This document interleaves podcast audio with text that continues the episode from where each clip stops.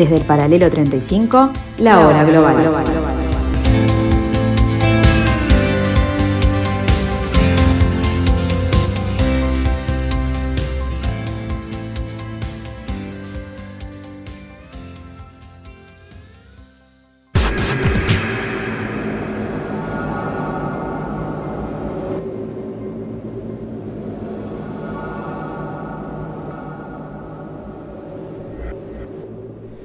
Muy buenas tardes, bienvenidos a este 8 de diciembre del 2020, aquí en Radio Mundo, en el 1170M de vuestro dial, aquí en Montevideo, en el paralelo 35, donde comienza esto que hemos dado en llamar la hora global.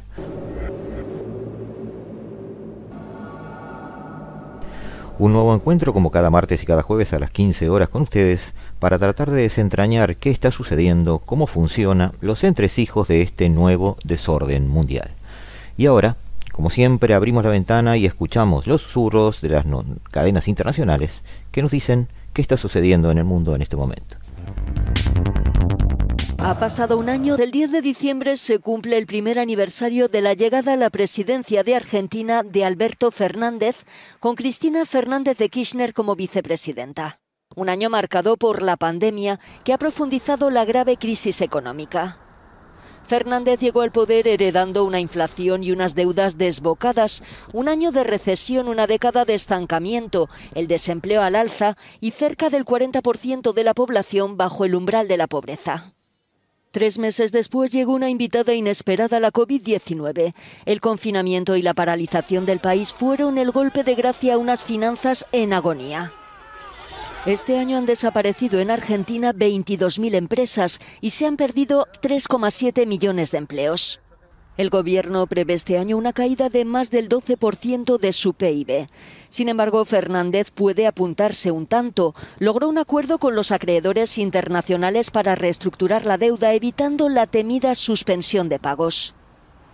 Para la Argentina, el acuerdo que hemos alcanzado significan 37.700 millones de dólares menos que deberemos pagar en los próximos 10 años. Con el plan de vacunación ya trazado, que comenzará en enero, Fernández vuelve a centrarse en sus promesas de campaña. Ya han sido enviados al Congreso dos proyectos de ley para la reforma judicial y para la legalización del aborto, un tema que divide al país. El Reino Unido comienza este martes la inmunización contra el COVID. 50 hospitales, incluyendo el King's College en el sur de Londres, ya disponen de las 800.000 vacunas llegadas al país en cajas frigoríficas con 975 dosis en cada una. La emoción para un país que tiene el nivel más alto de muertes relacionadas con el virus en Europa es palpable. Nos han dicho que las personas de más de 80 años o los que van a recibir el alta en el hospital ya tienen cita para recibir la primera inyección. También se ha solicitado que en cuanto antes se vacune al personal sanitario. Para el profesor Peter Openshaw, experto en inmunología, esta es una mañana trascendental. Creo que es fantástico que hayamos pasado de la aparición del virus a las primeras inyecciones en menos de un año. Y lo asombroso es la velocidad con la que la ciencia puede trabajar y la velocidad con la que reguladores, políticos y financiación pueden trabajar juntos en todo el mundo para llegar a este punto. Pero en Rumanía, la inesperada victoria del Partido Socialdemócrata en las elecciones del domingo lleva a dimitir al primer ministro el liberal Ludovic Orbán.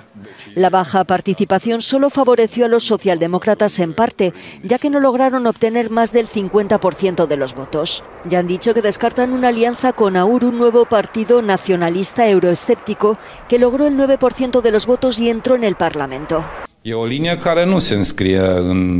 Parecen tener una posición política que no encaja con los valores europeos.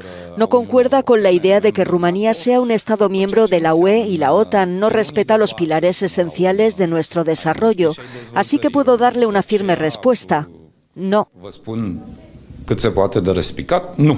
Los socialdemócratas lograron un 30% de los votos, el gobernante Partido Nacional Liberal un 25%. Con un 15% la centrista USR Plus se perfila como el principal socio de coalición de los liberales. Lo que inició como una protesta pacífica pronto se tornó en un enfrentamiento. fachadas y automóviles incendiados en unas calles llenas de gases lacrimógenos. Y es que la furia de los manifestantes franceses no cesa a pesar de que los legisladores aceptaron volver a redactar la polémica ley de seguridad. Por tercer sábado consecutivo, miles de manifestantes salieron a las calles. Tenemos la impresión que nos dirigimos hacia una limitación de la libertad cada vez más significativa, que es absolutamente injustificada. La normativa prohibiría la difusión de imágenes de policías tanto en medios de comunicación como en línea, algo que para muchos restringirá las libertades civiles. La iniciativa forma parte de una campaña del presidente Emmanuel Macron por endurecer y proteger las fuerzas de seguridad. Por otro lado, el gobierno de México solicitó a Estados Unidos la extradición del exsecretario de Seguridad Pública, Genaro García Luna. El exfuncionario fue acusado en Nueva York de narcotráfico. Desde la Cancillería confirmaron la decisión, pero no ofrecieron detalles sobre el tema. Anteriormente, los medios citaron fuentes bajo anonimato que indicaban que la Fiscalía mexicana habría obtenido una orden de aprehensión contra el ex titular de seguridad por enriquecimiento ilegal.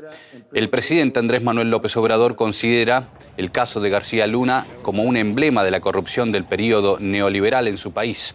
El el gasoducto Nord Stream 2 avanza paso a paso. El buque ruso de tendido de tuberías Akademik Chersky recibió la autorización del gobierno alemán para desplegar conductos en un tramo de 2,6 kilómetros este año. Pero eso no alcanza para concluir el proyecto. Faltan instalar otros 160 kilómetros de tuberías.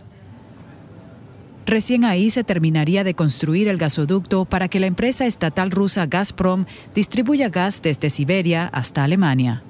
Estados Unidos viene presionando en contra de este proyecto. A finales de la semana pasada, durante la discusión del presupuesto de defensa, demócratas y republicanos en el Senado aprobaron más medidas contra el gasoducto del Mar Báltico. Los gigantes tecnológicos como Amazon, Google o Microsoft todos ofrecen nubes de datos, un mercado al que también quiere acceder Europa. Un paso interesante para la industria automovilística. La nube se ha convertido en el campo de batalla tecnológica de la era de Internet y está dominada por los grandes jugadores, principalmente de Estados Unidos. Pero aquí en Berlín el gobierno de Angela Merkel está convencido de que no tiene por qué seguir siendo así. Es hora de hacer algo diferente. La imagen es brillante. La publicidad muestra un mundo de ciencia ficción con cascadas de datos por el ciberespacio. Gaia, la diosa de la Tierra.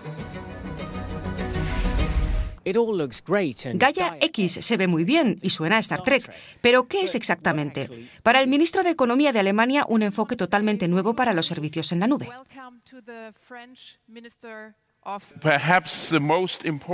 Les presentamos la que quizás será la aspiración digital más importante de Europa en una generación. Los usuarios de Gaia X podrán utilizar cualquier servicio de cualquier proveedor del ecosistema. Y la palabra ecosistema es clave. Berlín insiste en que no está tratando de crear un gigante tecnológico propio, sino un conjunto de estándares sobre los que apoyar los nuevos servicios y en los que los usuarios puedan confiar participan cientos de empresas de todo el mundo. Las francesas y alemanas están a la cabeza. Para el ministro de Finanzas francés esto es crucial. No somos China, no somos Estados Unidos, somos países europeos con nuestros propios valores y nuestros propios intereses económicos que queremos defender. Y esto resalta lo que quizás sea lo más relevante de Gaia X. No se trata únicamente de negocios y datos, sino también de geopolítica y del lugar que ocupa Europa en un momento en que Estados Unidos y China se están enfrentando en una posible guerra fría tecnológica. Europa no quiere perseguir un capitalismo de vigilancia al estilo de Silicon Valley o del tecnoautoritarismo chino. Europa busca una tercera vía y Gaia X es una respuesta bastante elegante a eso electores. El chavismo, más cerca de la hegemonía total. Este domingo recobró el control del Parlamento, el último baluarte opositor en un país en el que el Ejecutivo y la justicia ya actuaban en sintonía absoluta. Lo hizo en unas elecciones marcadas por la alta abstención, un amplio rechazo internacional y un boicot de los principales líderes opositores. Sin embargo, el mandatario chavista Nicolás Maduro se mostró eufórico y dijo que su movimiento había arrasado en las urnas.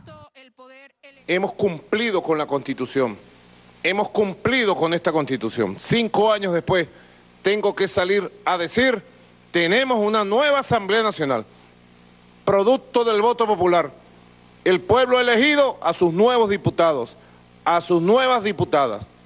Y hemos tenido una tremenda y gigantesca victoria electoral. Para los refugiados, cada desplazamiento es un viaje a lo desconocido. Estos rohingyas no han parado de moverse durante años, en busca de seguridad desde que huyeran de Myanmar. Ahora los envían a otro destino incierto. No somos ciudadanos de ningún país. Por lo tanto, nos vamos a donde tengamos mejores perspectivas. No estamos bien en los campamentos. Escuchamos a la gente mayor y en la televisión que estaremos mejor en las instalaciones de Bashanchar. La isla de Bashanchar será su nuevo destino, un campamento construido por la Marina bangladesí para albergar a 100.000 personas. La isla, nacida de sedimentos, se formó hace solo 20 años y apenas supera el nivel del mar. Muchos críticos advierten del peligro de inundaciones y ciclones. Algunas familias aseguran que sus parientes están siendo trasladados allí en contra de su voluntad.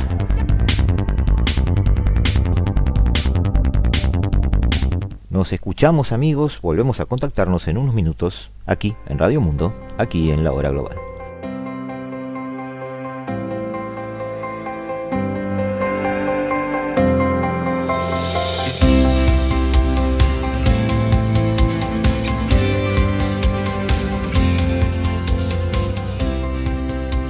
Desde el paralelo 35, la hora global.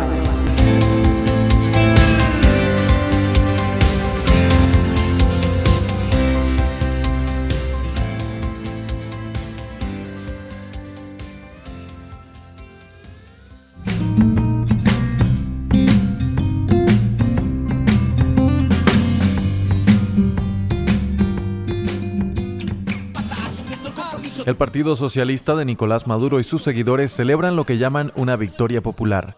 La Asamblea Nacional, la única institución que aún estaba en manos de la oposición, ahora pasó al control de los chavistas. Nicolás Maduro se mostró eufórico con el resultado.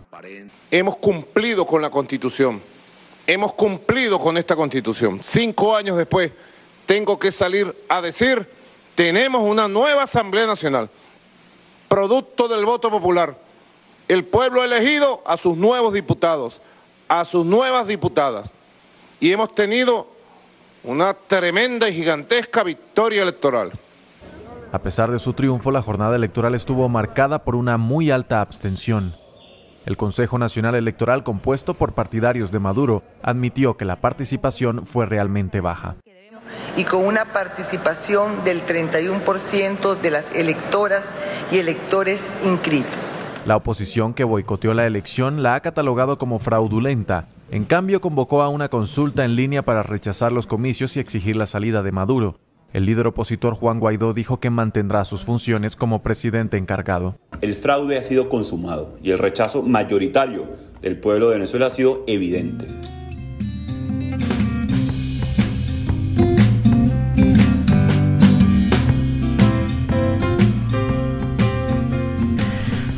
Eh, métase en sus asuntos, dijo Jorge Arracia en su cuenta de Twitter.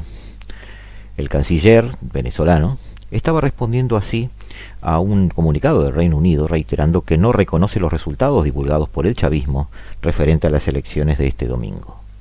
El síndrome del ridículo de la era Trump es contagioso. Ahora resulta que Canadá también se cree Tribunal Electoral de Venezuela desprecian el derecho internacional, no apoyan las elecciones y quieren restaurar la democracia. A nosotros no nos gobierna una reina ni el capital. Culminó también Arreaza en otras declaraciones referidas al comunicado emitido por el gobierno de Justin Trudeau, desconociendo los resultados de los comicios. Con una participación del 31% más de 40 puntos porcentuales por debajo de las parlamentarias del 2015, ganadas por la oposición en su momento, la coalición oficialista logró más de 3.5 millones de los 5.2 millones de votos para lograr el total del 67, casi 68% de los apoyos, según los datos del Consejo Nacional, Electoral del país venezolano, este domingo en las elecciones parlamentarias. El líder opositor, Juan Guaidó, que el 5 de enero dejará de ser el presidente de la Asamblea Nacional, lo que le permitió desafiar a Maduro desde enero del 2019, habló de fraude y aseguró que la abstención fue incluso menor que la anunciada por el, Consejo Nacional Electoral. Desde 2015, la Asamblea era el único poder controlado por la oposición, que decidió no participar, igual que en las presidenciales del 2018, porque considera que no hay condiciones justas para una contienda electoral. Los primeros rivales del chavismo obtuvieron en las elecciones de este domingo poco más del 17%. La jornada se celebró sin sobresaltos y aparentemente en Caracas la poca afluencia de elecciones de electores era evidente, según lo que vio por ejemplo el enviado de BBC a Venezuela, Daniel García Marco. Cambia la situación del país con una asamblea distinta a la que propició las invasiones. Celebró el triunfo eh, el, el, oficialista Diosdado Cabello, uno de los principales candidatos para dirigir el nuevo Parlamento a partir de este 5 de enero. Algunos políticos de la derecha europea permanecen hoy desbocados contra Venezuela, especialmente desde Alemania. Ayer hubo elecciones parlamentarias en Rumania. La participación fue la misma que en Venezuela, sin sanciones ni boicot, con combustible, etc. Un poco de coherencia pide, pide en algunas declaraciones.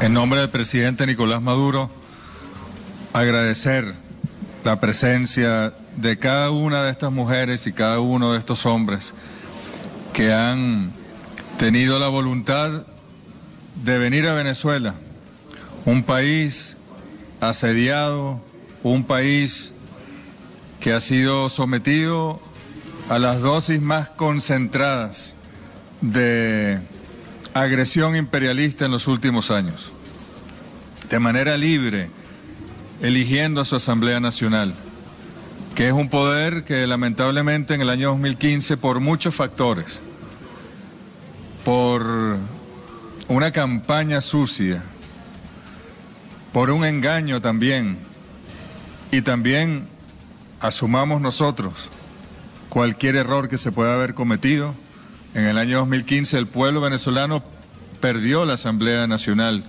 el poder legislativo, y lo asumió la oligarquía.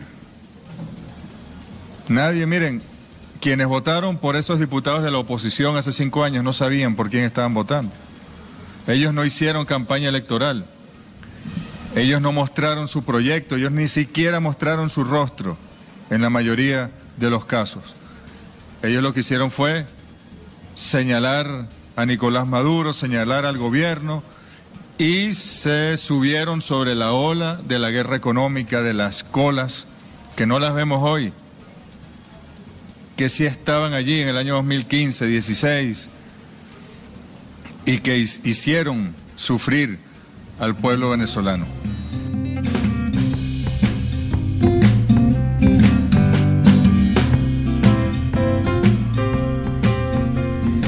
Sin descuidar a ninguno de los adversarios, Arriaza prosigue. El grupo de Lima, o cartel de Lima, es igual a su jefe Trump. Se niega a reconocer que ya no existe. Han sido derrotados. ¿Quién es el presidente del Perú hoy? En Chile, ¿a cuántos han reprimido hoy? ¿Algún líder social asesinado hoy en Colombia? ¿La gripeciña avanza en Brasil? Ahora, en vez del grupo de Lima, son el grupo de Narnia, argumentó. El chavismo, como era de esperar, ganó ampliamente, pero la escasa participación, como dijimos, de 31%, como se anticipaba en los centros de votación en Caracas, aplacan cualquier triunfalismo pese a que el oficialismo recupera el único poder que estaba controlado por la oposición. Gobernar Venezuela en las actuales circunstancias no parece fácil.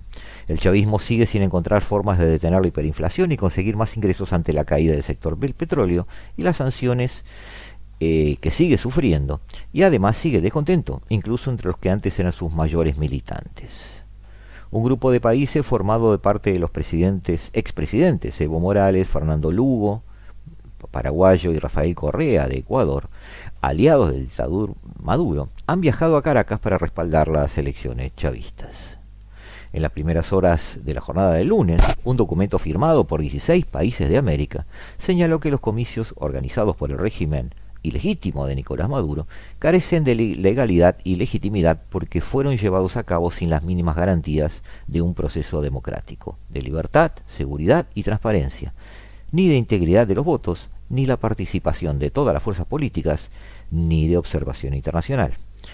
Ese parece ser el cariz de todas las posiciones de los países del mundo occidental referente a las elecciones este, venezolanas. Apuntar a que fueron de alguna manera una especie de circo que lo que hicieron fue legitimar un fraude en las urnas.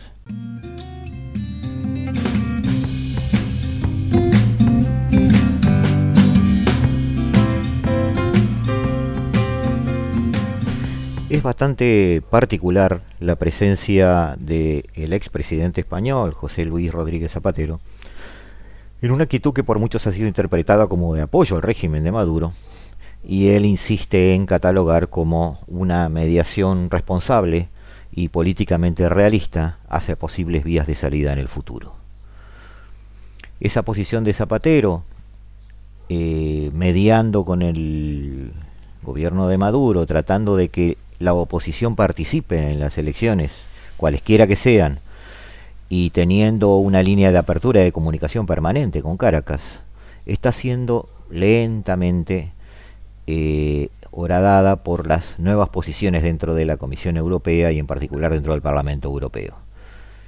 Europa tiene la tendencia a empezar a cerrar algunos aspectos de la comunicación con Caracas, empezar a exigir de alguna manera una hoja de ruta futura con un contenido electoral y quizás este, empiece a tender puentes con la nueva administración de la Casa Blanca. Escuchamos a Zapatero. Económica, de la convivencia, de la institucionalidad en Venezuela sea el rumbo, el rumbo que merece la inmensa mayoría de los venezolanos y de las venezolanas. Sé que en este proceso electoral hay partidos de oposición, más de 10, que han decidido concurrir a estas elecciones, fruto de todo el proceso vivido en la Mesa de Diálogo Nacional, que ha sido la única referencia estable institucional de diálogo que ha dado logros, que ha permitido cambios en el CNE, nueva normativa y llevarnos hasta aquí. También hay partidos de oposición, líderes de oposición que han decidido no concurrir a las elecciones. A ellos me quiero referir para expresarles mi convencimiento de que el futuro ha de ser la participación. Que reflexionen, que exijan y que en las nuevas convocatorias electorales que habrá el próximo año, el siguiente y el siguiente, se recupere ese proceso inequívoco para todos de pasado, presente y futuro democrático en Venezuela. Sabemos ya, después de lo vivido en los dos últimos años, que no sirve ni la imposición ni las sanciones, que solo sirve el diálogo y los votos. Hemos creado una nueva red social, se llama Estado Universal. Es conocida como la red social del pueblo o la ONU de las personas, porque convoca la primera Asamblea de la Humanidad. Estado Universal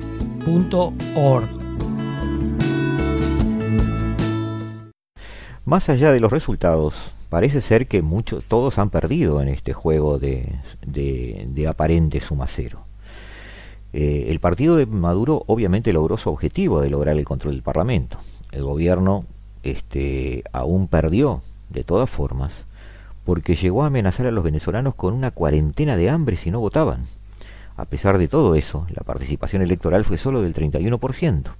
La mayor humillación para los tiranos es cuando la gente ya no les tiene miedo, dijo algún dirigente opositor. Cuando la nueva asamblea se reúna por primera vez el 5 de enero, Maduro tendrá un parlamento servidor a su disposición, pero ha, perdido una pizca de credibilidad que todavía tenía entre los ideológicos de su línea, eh, gente dura de izquierda, firmemente alineados desde el punto de vista ideológico, y militantes al mil. ¿Cómo planean defender un régimen que usurpa a los partidos para obligarlos a participar en elecciones amañadas? Preguntaban a viva voz algunos dirigentes callejeros de la oposición. Maduro despidió a los líderes de los grupos de oposición y nombró en su lugar a sus propios partidarios, quienes luego se declararon dispuestos a participar en las elecciones. La variedad de fiestas en la boleta electoral del domingo fue una farsa digna de un circo, dijo también un exdiputado de la oposición.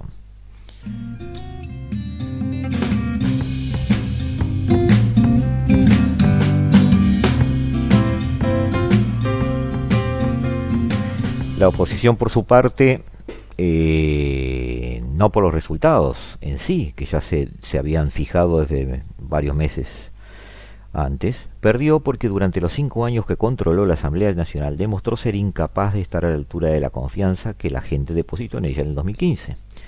Una serie de errores, torpezas y, este, y una serie de idas y venidas sin sentidos implicó una especie de eh, estereotipo de la oposición como una especie de ciego que da palos a diestra y siniestra sin dar nunca en el blanco. Perdió porque no pudo traducir en políticas las esperanzas de casi 8 millones de votantes venezolanos. Perdió porque fue torpe y arrogante después de su victoria del 2015. Y perdió porque, en definitiva, está llegando adelante una oposición poco realista, amparada en una serie de criterios establecidos de antemano, sin tener en cuenta el pragmatismo que implicaba la ganancia de votos en las calles de Caracas.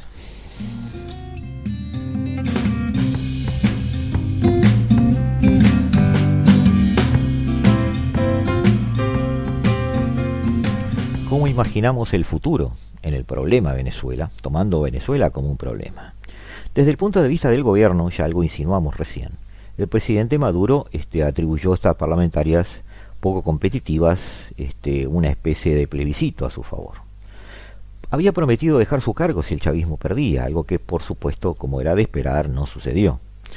Eh, sin embargo, como ya dijimos recién, ha perdido credibilidad. Ha perdido credibilidad en algunos puntos claves de alguna manera eh, el apoyo de aquellos este, gobiernos que, están detrás de, la economía de Maduro, casi en una relación de colonia-metrópoli, como puede ser las industrias extractivas con referencia a la operativa de los petroleras, las petroleras rusas, o como puede ser la instalación de infraestructura a cargo de una deuda china que se paga con petróleo este, gratis prácticamente.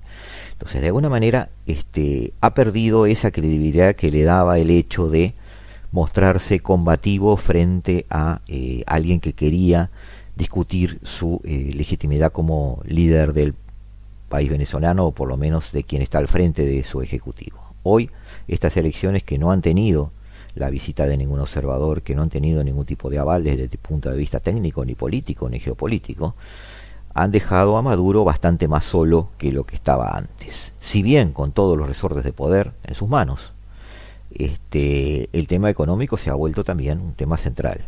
En busca de ingresos que alivian la caída de los dólares que llegaban del petróleo, eh, con precios que están en los sótanos, el gobierno asegura que por fin podrá obtener sustento legal a sus este, políticas económicas que pasan por una apertura y una búsqueda de inversiones extranjeras aunque quizás gane cierta legitimidad para hacer negocios con empresas de países aliados, como ya mencionamos China o Rusia, el hecho de que Estados Unidos y la Unión Europea coincidan con la oposición y no reconozcan los comicios, eh, hace imposible que se levanten las sanciones y que se le niegue acceso a mercados internacionales de financiación y petróleo. Venezuela atraviesa la tercera hiperinflación más prolongada de su historia, una economía que no deja de menguar y una dolarización de facto que alivia tanto como abre la desigualdad en el país. Eh, ¿Qué pasa con la oposición? Quizás ahí haya algo muy interesante para analizar.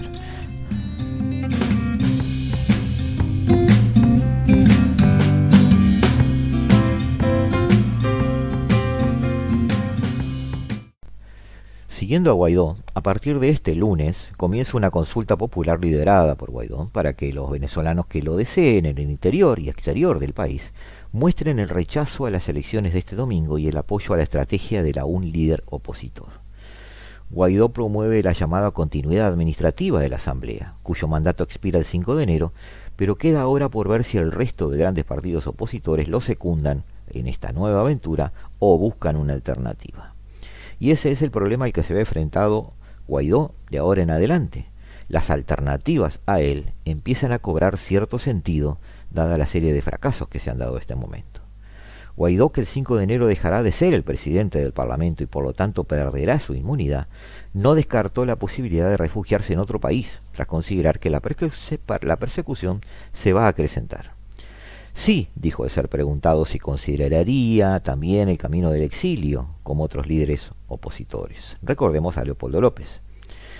A ver, como decía, el riesgo está latente, el riesgo existe todos los días en Venezuela, agregó antes de recordar algunos enfrentamientos con fuerza del gobierno en el pasado. Eh, de hecho, hace dos años, dice Guaidó, me secuestraron, y esa fue la segunda vez que he pasado por esto enfrentando la dictadura de Maduro, pero en sostenimiento de la resistencia interna en la lucha contra una dictadura debe ser central. La opción, ¿cuál sería? Desde el punto de vista de Guaidó, parece ser el líder, parece seguir con Estados Unidos a sus espaldas, pero recordemos que Estados Unidos hoy tiene otro líder a punto de ascender al gobierno. La Casa Blanca después del 20 de enero va a estar en manos de Joe Biden. Joe Biden empezará a revisar todas las cuestiones de, política exterior, incluida Venezuela. Y una de las revisiones puede decantar en la en una nueva evaluación de los caminos de oposición a Maduro. La alternativa más viable, o por lo menos la que parece este, más a la vista, es Enrique Capriles. En septiembre, Capriles, dos veces candidato presidencial, ya se desligó de la estrategia unitaria de la oposición y negoció condiciones para poder participar en las legislativas de este domingo. Finalmente, eh, el gobierno no cedió a sus pretensiones y declinó acudir, pero quedó claro que, Capriles este, planteaba una opción diferente. Puede volver a insistir en abrir una nueva vía con fines electorales en un futuro próximo, sobre todo porque el desafío de Guaidó como presidente interino y el apoyo de decenas de países desde enero del 2019 no han movido a, Maduro. Y esas pruebas por la negativa son quizás la mejor, este, el mejor pasaporte que Guaidó, eh, que Capriles tiene para poder presentarse frente a las potencias occidentales como una opción para enfrentar a la dictadura de Maduro. Después de estos fracasos habrá que replantear alternativas reales dijo en Twitter este domingo Capriles. La oposición va a gastar más energías en facturas internas que en sacar a Maduro del poder. Que hace, este anticipó este un dirigente opositor afina a Capriles. El, sector de Guaidó parece no haber entendido la demanda social según la óptica de Capriles y según la óptica también de muchos analistas internacionales este, neutrales. Guaidó, por ejemplo, sigue reclamando sanciones. Luego de las encuestas, es rechazado por más del 70% de los venezolanos. Y aunque cuesta aún con el apoyo de Estados Unidos, volvemos a Biden. Eh, más difícil parece ser la posición eh, de Guaidó frente a la Unión Europea. La continuidad administrativa, tal cual la plantea Guaidó, parece ser una alternativa muy débil hay problemas, o habría problemas de Bruselas, para apoyar indefinidamente a Guaidó sin un debate interno ni elecciones que lo respalden.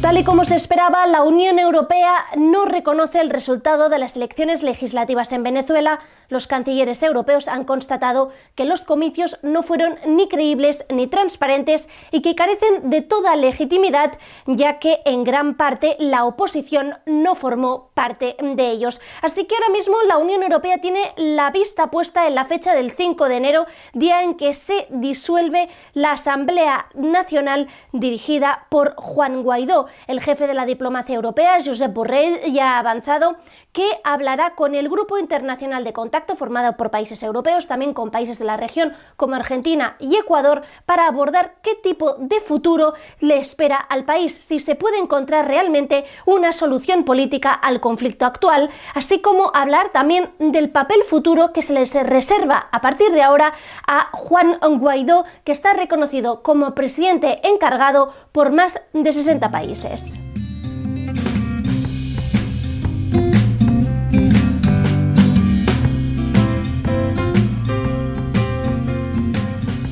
¿Qué pasará entonces con el país? ¿Qué pasará con Venezuela a futuro? Muchos no votantes lo son porque no ven cambios posibles en el futuro. Nada cambiado, todo sigue igual, decían algunos de los feriantes o comerciantes entrevistados sobre la última hora del domingo en la televisión venezolana. Y quizás expliquen ese 31%. Hace aproximadamente un mes Estados Unidos amplió las sanciones dirigidas a la petrolera estatal PDVSA e incluyó el gasoil un combustible que en el gobierno de Maduro podría conseguir en el mercado internacional canjeándolo por crudo venezolano. Es el combustible que más afecta a las clases populares porque es el que se usa para el transporte público y la producción y distribución de alimentos, entre otras cosas. Se estima que el 60 65 perdón, por ciento del diésel que se consume en el país es importado. Y ahí es donde pueden entrar, ciertas exenciones a esas sanciones por parte del gobierno de Biden. Quizás puede querer aliviar el sufrimiento de la gente en la calle de Venezuela y también darle más utilidad a esas sanciones como método de presión. Para ello, quizás en su afán de diferenciarse de la política de Donald Trump, el gobierno de Venezuela debería ofrecer algo a cambio para que Biden tenga esa excusa, como cuando en septiembre, por ejemplo, por ejemplo liberó a decenas de presos en un eh, inicial diálogo con Enrique Capriles. Biden necesita también quizás cambiar el paradigma de Guaidó. Cese a la usurpación, gobierno de transición y elecciones libres. Parece que en ese orden no van a ser posibles. Y buscar abrir quizás una vía electoral sin exigir necesariamente la salida de Maduro. Quizás una vía alternativa que tenga algunos peajes anteriores a la salida de Maduro sea más eh, posible, más este, viable de ser instrumentada. Ese camino acercaría a Estados Unidos a la Unión Europea y a otros países latinoamericanos y se enmarcaría dentro de un multilateralismo que el nuevo presidente ha dicho querer recuperar tras los cuatro años de Donald Trump.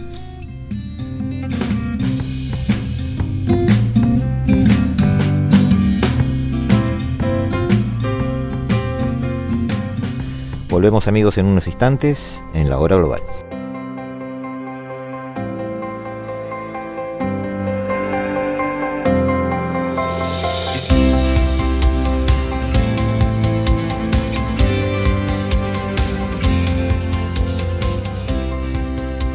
Desde el paralelo 35, la hora global.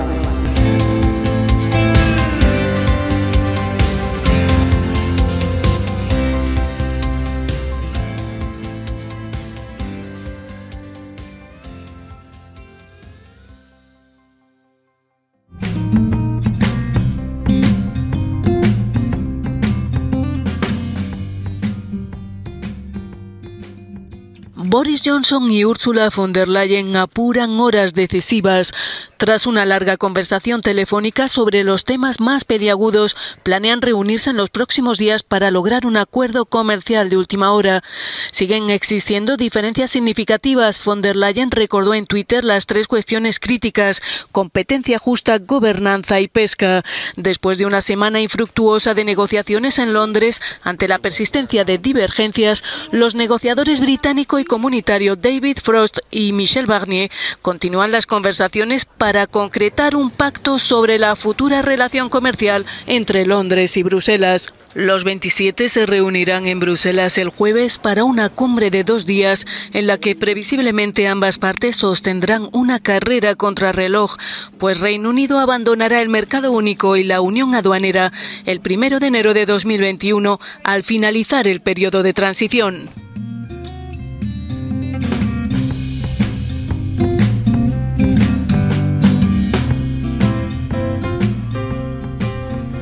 Nos vemos en Bruselas, parece haber sido la última frase del diálogo este lunes entre el primer británico Boris Johnson y la presidenta de la Comisión Europea, Ursula von der Leyen.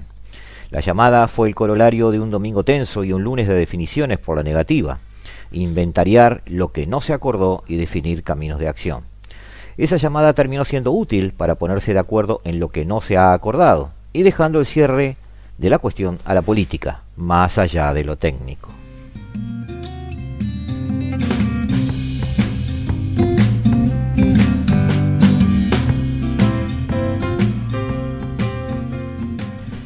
El primer ministro Boris Johnson advirtió este martes que las negociaciones para lograr un acuerdo del Brexit con Bruselas están siendo muy muy complicadas, aunque confió en sus poderes de persuasión para cerrar un acuerdo comercial con la Unión Europea.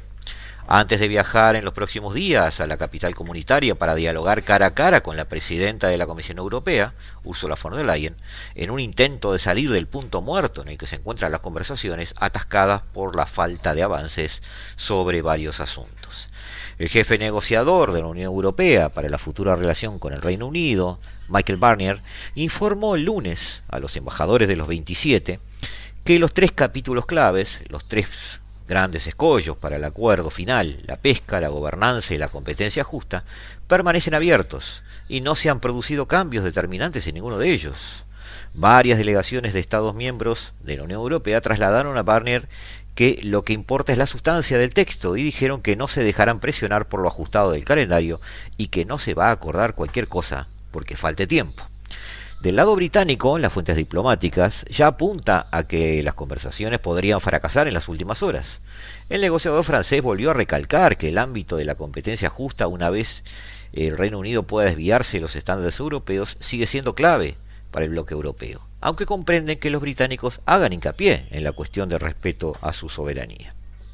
Londres, recordemos, lleva meses, por no decir años, preparándose a través de un continuo bombardeo informático a sus empresas y ciudadanos sobre los diversos aspectos en los que se verán beneficiados los ciudadanos británicos, sus exportaciones a la Unión Europea, así como sus importaciones desde ella, sea por los permisos de residencia y trabajo, de los que ya se han concedido más de 3.8 millones, casi 4, de los poco más de 4 millones de ciudadanos de la Unión Europea que residen en el Reino Unido, es decir, están cubiertas las necesidades de los, permisos de residencia y trabajo de esos casi 4 millones, de los que se estima que España ha obtenido, por ejemplo, unos 250.000, siendo el cuarto país de la Unión Europea en número de permisos, después de Polonia, Rumania y Portugal. Entre esos cuatro países suma más de la mitad de los residentes.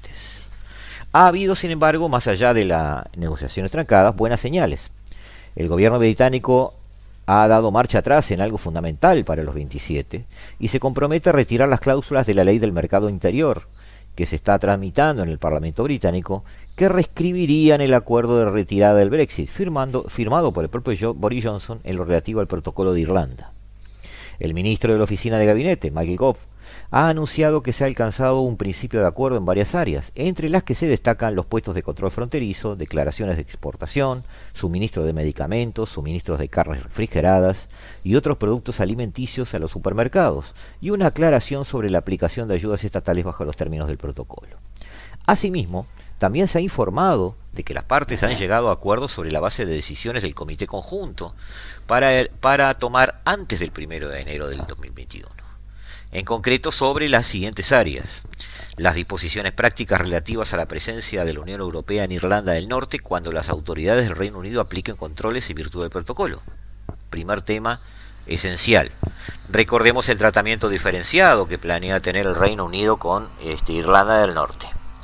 En segundo lugar, determinar los criterios para los que la mercadería se consideren sin riesgo para entrar en la Unión Europea cuando se traslada de Gran Bretaña a Irlanda del Norte.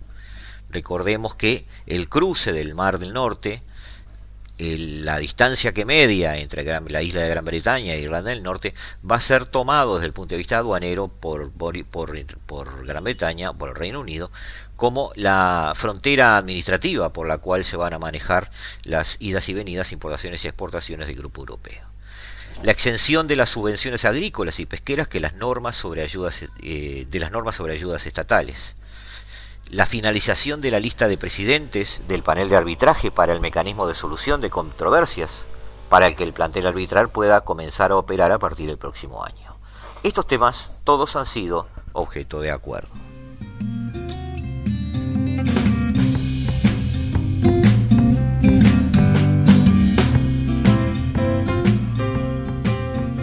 Mientras el reloj avanza en los últimos intentos de llegar a un acuerdo comercial post-Brexit, el último obstáculo podría ser uno que domina las conversaciones desde el principio, las reglas de juego equitativas.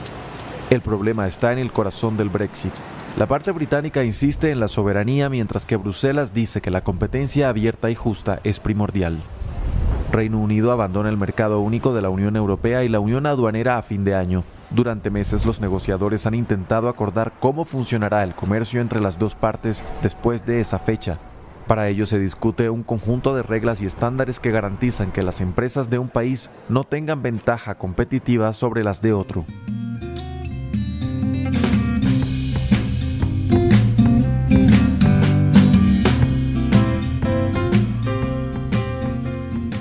Hay temas que habían quedado pendientes en el ir y venir cotidiano de los residentes del Reino Unido y su relación con la Unión Europea. Los estudiantes parece que pueden ver cómo el Reino Unido puede dar parte en el futuro, como otros terceros del programa de intercambio de estudiantes más importante del mundo, Erasmus, y seguirá intercambiando información de seguridad vía Interpol si no sigue en Europol siendo un aliado como miembro de la OTAN. También seguirá siendo un importante destino de estudiantes europeos, aunque haya perdido liderazgo como destino de estudios de los estudiantes de la Unión Europea frente a Alemania. En cuanto a las finanzas, recordemos que Londres y Hong Kong son, hasta el 2019, por lo menos antes del inicio de la pandemia, los dos grandes hubs financieros en el mapa eh, financiero mundial. Eh, las entidades financieras británicas no contarán con licencia para operar en la Unión Europea, ya que en su caso deberán solicitarla y tener una sede en el bloque, y perderán, es decir, en el continente, y perderán el acceso a la negociación del euro. Las resoluciones judiciales dictadas por los juzgados y tribunales de la Unión Europea y Reino Unido no tendrán reconocimiento automático mutuo, lo que será un duro golpe para la competitividad de la City como lugar para residenciar contratos, por ejemplo, ya que no estarán sujetos a las decisiones y control de las autoridades europeas en defensa de la competencia. Londres recuperará por otro lado su política interna sobre emigración, que fue uno de los aspectos que llevó sin duda al Brexit. Su propia política fiscal, su derecho mercantil, tan importante los negocios y otros muchos aspectos, pero quedará supeditada su participación en el espacio aéreo europeo, que regula aspectos muy relevantes para la navegación de aeronaves. Nuestros amigos tienen que entender que el Reino Unido ha abandonado la Unión Europea para poder ejercer un control democrático sobre la manera en que hacemos las cosas, declaró Boris Johnson a los medios.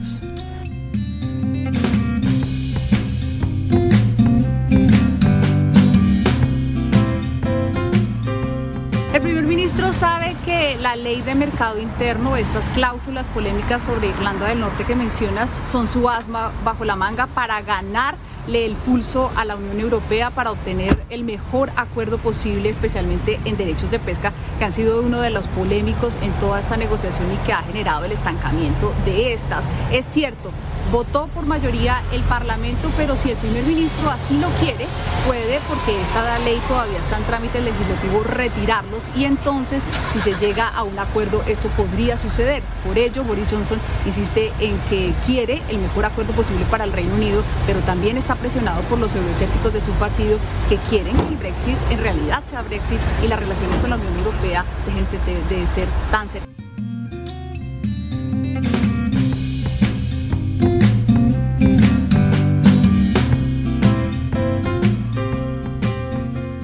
Hay límites, más allá de los cuales ningún gobierno sensato, independiente o un país puede llegar y la gente tiene que entenderlo. Dentro de la eurozona, España particularmente cuenta con una eh, mayor exposición al Reino Unido y se verá particularmente perjudicada por su salida de la Unión Europea. Así de claro y conciso se ha mostrado se han mostrado los economistas del Banco de España a la hora de analizar las consecuencias del Brexit. El turismo británico y los lazos comerciales con las islas corren serio peligro tras el divorcio. Esto supone un nuevo golpe para la economía nacional que hoy se encuentra inmersa en la crisis del COVID-19. Las simulaciones de la entidad en función del tipo de acuerdo alcanzado para formalizar las futuras relaciones comerciales entre los dos bloques arrojan un impacto negativo en el PBI británico de entre el 1.5% en el caso de un acuerdo similar al Z, Recordemos que el Z es el acuerdo económico y comercial global que tiene la Unión Europea con Canadá, que ha sido tomado como modelo en alguna de las negociaciones. Y llega a ser el impacto negativo del PBI de hasta un 3% si las relaciones pasaran a regirse por las reglas de la Organización Mundial de Comercio, es decir, bajo el paraguas de ningún acuerdo. Sin duda, eh, Inglaterra o Reino Unido intentará ampliar sus acuerdos con la Commonwealth, que ya son muy amplios, bien porque su monarquía sigue siendo de algunos de dichos países, como Canadá, Australia, Nueva Zelanda, o porque por medio del sistema legal y judicial común, la Common Law, se encuentran en funcionamiento dichos mecanismos como un reconocimiento de titulaciones y otro. El Reino Unido será, en todos los sentidos, un país tercero, como lo es hoy Estados Unidos, Canadá, Australia, Corea del Sur, Japón y otros.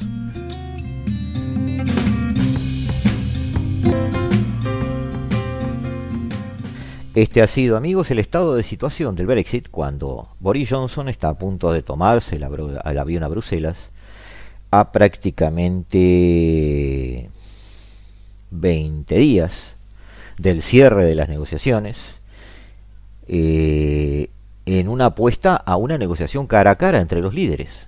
Es decir, los técnicos han hablado, se han cerrado todos estos temas a los cuales nos hemos relacionado, hay un inventario de acuerdos, sabemos que el primero de enero, a primeras horas de la mañana, el Reino Unido caminará solo. Y eh, previo a eso, es muy posible que muchos de estos acuerdos que están muy pendientes pudieran llegar a un tipo de relación de acuerdo alternativo, pero siempre desde el punto de vista de los primeros niveles de la negociación política. Hasta aquí hemos llegado amigos, este es el 39 capítulo de la segunda temporada de la hora global. Y nos despedimos. Hasta el próximo jueves donde estaremos seguramente a las 15 horas aquí en la tarde de Radio Mundo en el 1170 AM del diario, con ustedes tratando de entender qué está sucediendo en un nuevo giro de este planeta. Y les agradecemos como siempre la compañía en esto que, como dijimos al principio, hemos dado en llamar la hora global.